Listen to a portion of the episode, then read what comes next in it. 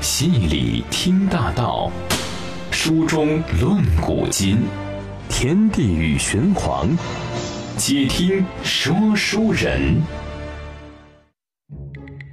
来，能不能把说书人讲一讲古代的遗产。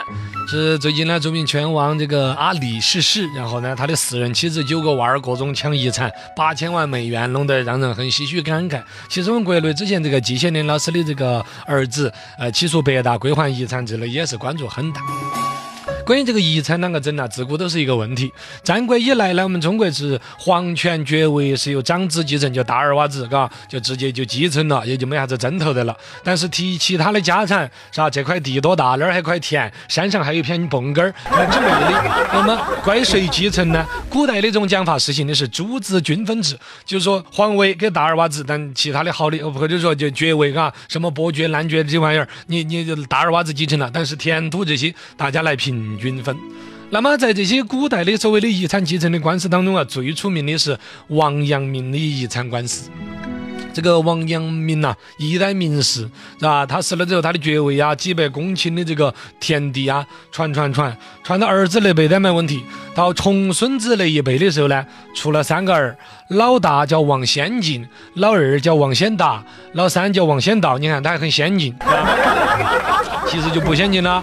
这个家产呢是由这个王先进老大进行一个继承，但是他又偏偏就是没有生到儿，就古代呀要要有子嗣传承家业嘛，没得啷个传得下去呢？这个老大就去找老二说：“先大呀，你要不要把你的儿借给我耍一下？不是，过继过来到长房家头来，这样子呢，啊，他又可以继承家产，我也有个儿子，多好呢，又是一家多亲呢。”但是这边二哥就是这个王千大的老婆呢，是一个不懂情况的。一听说，看过继这个他做啥子？凭啥子？凭啥子？是吧？他娃没得儿子的，他的爵位早晚就该归我们家，是吧？跑不掉的，跑不掉，不用管他。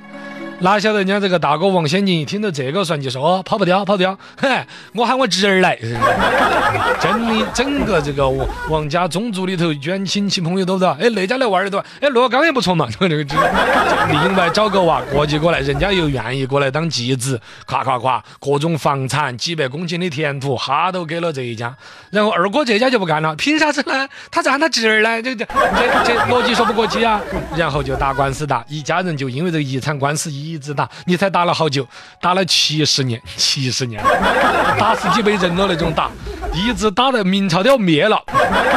他从明朝万历年间开始打这个遗产官司，打到崇祯年间，足足七十多年，是吧？然后到明朝末年了，这个官司在稀里糊涂的最后说，对嘛，就是老二这一家，就王先达的后人胜出，啊，那钱就归他嘛，怎么怎么样之类的。然后呢，这个王先生后人把，把爵位也拿到了，哈，正理说清楚归我们了，钱财也给我们，哈，安逸。结果他就享受了四年，明朝灭亡了。然后你娃又有爵位，弄死他，乱军当中就有爵位的都弄死了。反而呢，是王先进这一家，就说原来已经享了七十年这个财产了，后来让出来打败了官司这一家呢，败了嘛，京城的房子啊那些都不归他了嘛，那咋办？走到农村去住了噻，哎，农村去住没战乱。哎呀，有时候啊，命中有的只当有，命中没有莫强求啊。